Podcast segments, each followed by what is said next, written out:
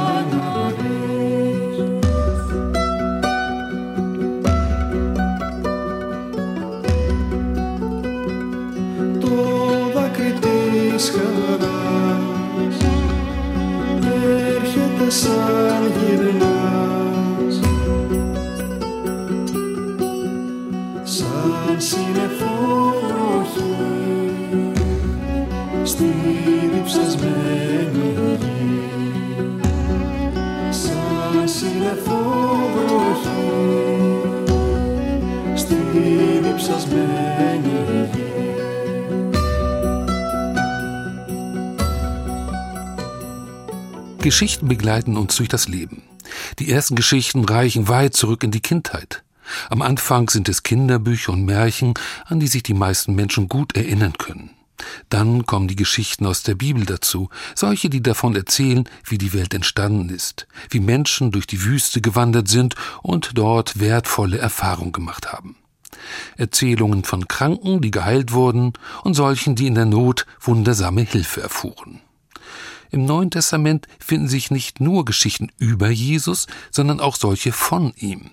Er selbst bevorzugt das Mittel der Erzählung, wenn er in Gleichnissen und Parabeln zu seinen Jüngern spricht, und nur selten im lehrreichen Vortrag. Jesus doziert nicht, er erzählt, um wichtige Dinge weiterzugeben. Die Geschichten, die uns durch das Leben begleiten, sind vielfältig und auch die Erinnerungen unterscheiden sich. Auf jeden Fall haben die meisten Menschen sogar so etwas wie eine Lieblingsgeschichte, die ihnen wichtig ist. Ich habe Besucherinnen und Besucher des Museums Grimmwelten in Kassel nach ihren Erinnerungen gefragt.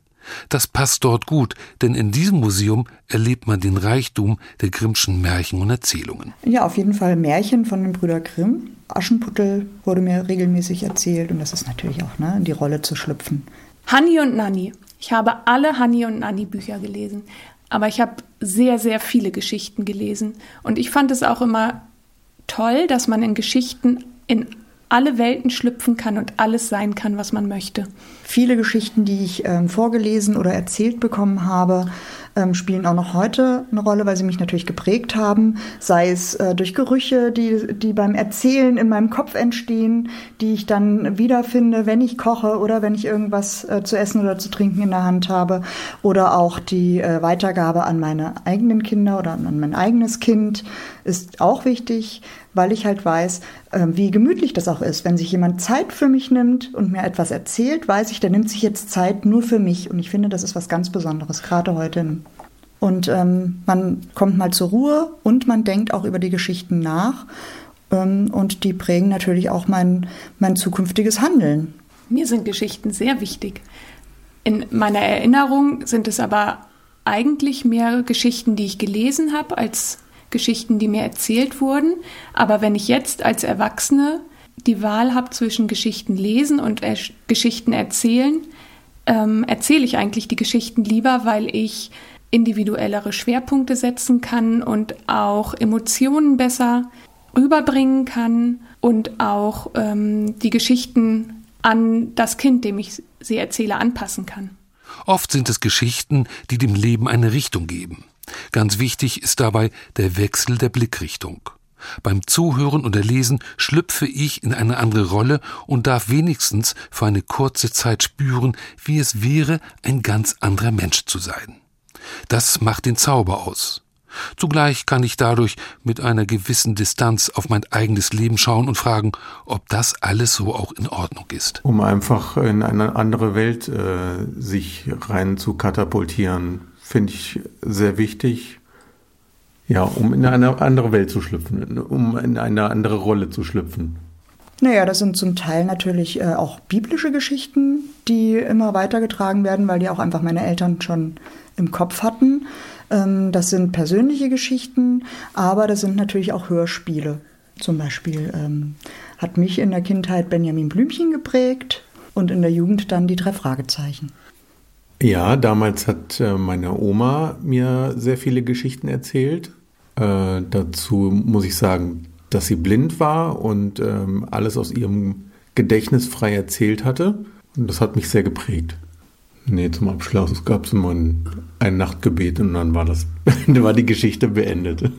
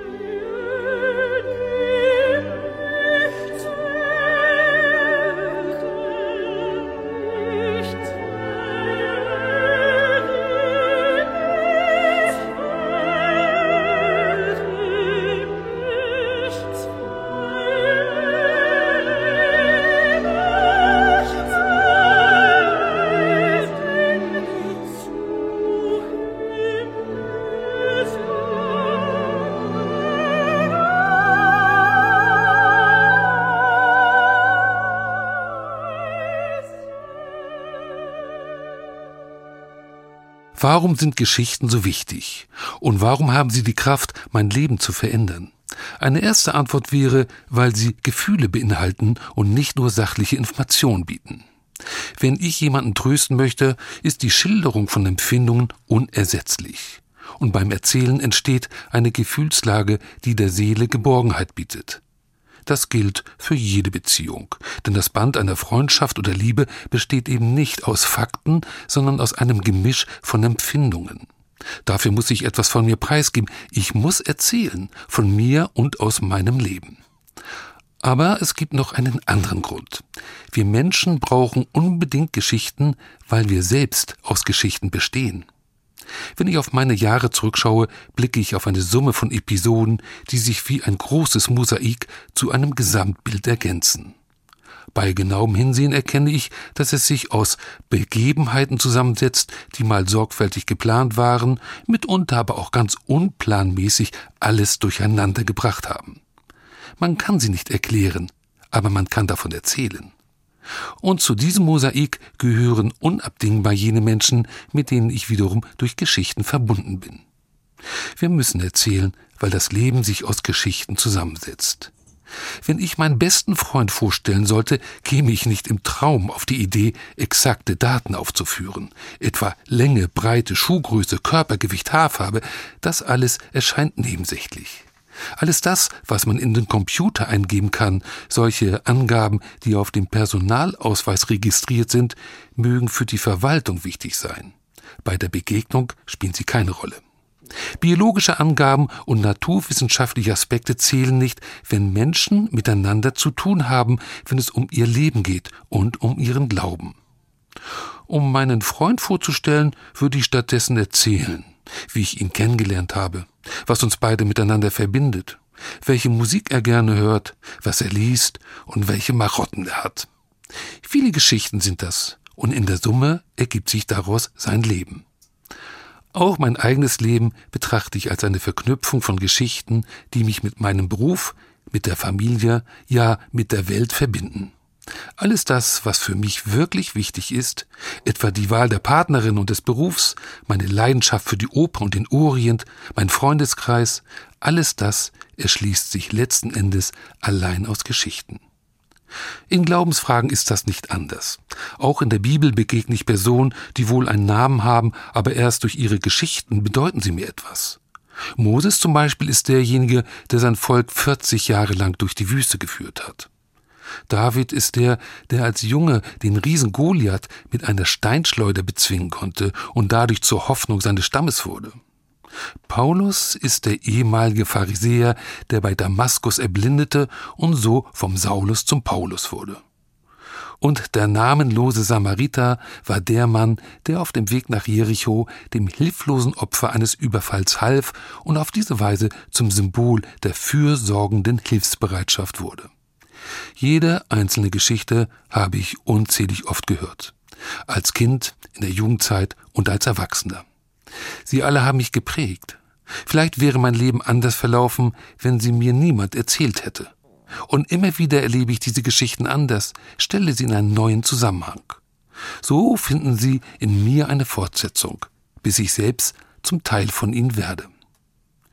Jedes menschliche Leben lässt sich erst begreifen, wenn man es als Summe von Geschichten betrachtet. Und deshalb ist das Erzählen nicht nur spannend, sondern tatsächlich lebensnotwendig.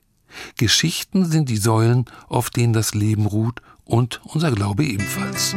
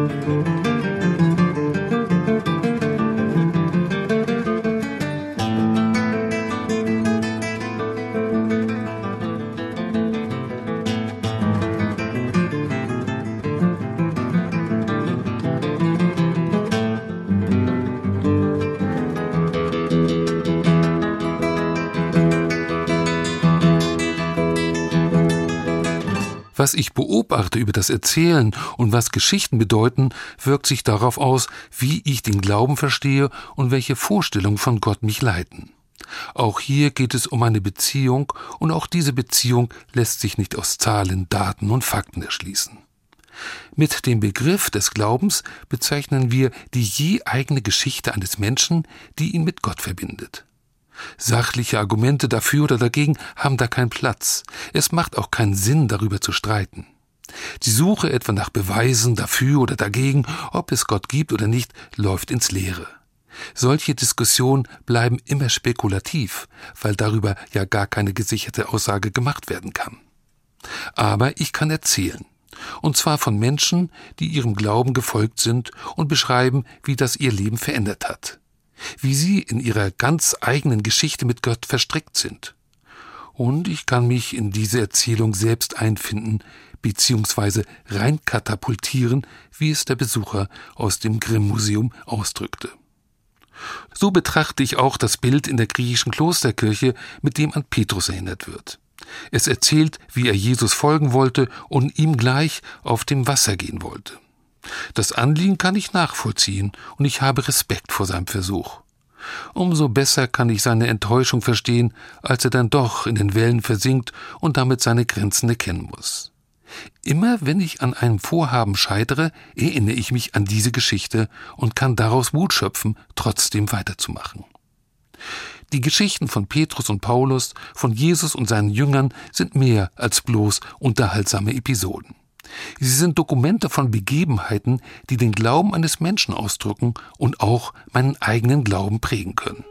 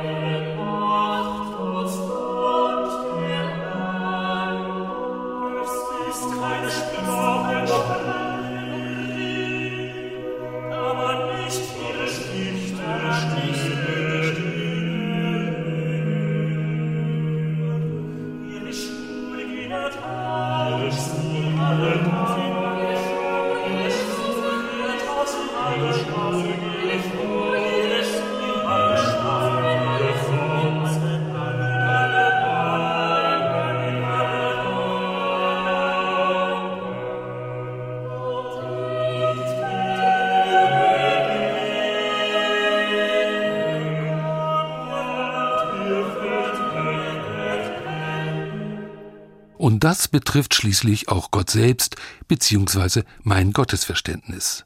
Ich weiß nicht genau, wer er ist, wo er ist und was er ist. Aber ich kenne die Geschichten, die Menschen mit ihm hatten und noch immer haben.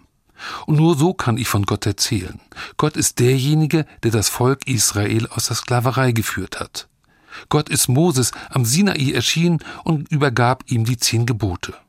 Und ganz wichtig, Gott hat Jesus von den Toten auferweckt. Gott, das ist die großartige Geschichte, die er mit den Menschen hat. Und die Bibel, das ist die Sammlung der Geschichten, die Menschen über ihren Glauben weitergegeben haben. Weil jedes menschliche Leben nichts anderes ist als ein Mosaik seiner Geschichten. Zusammengefügt aus Plänen und Zufällen, aus Gefühlen und Argumenten, deshalb ist das Erzählen geradezu lebenswichtig. In den Geschichten des Glaubens kommt das vor, was wirklich wichtig ist, und deshalb bieten sie Geborgenheit.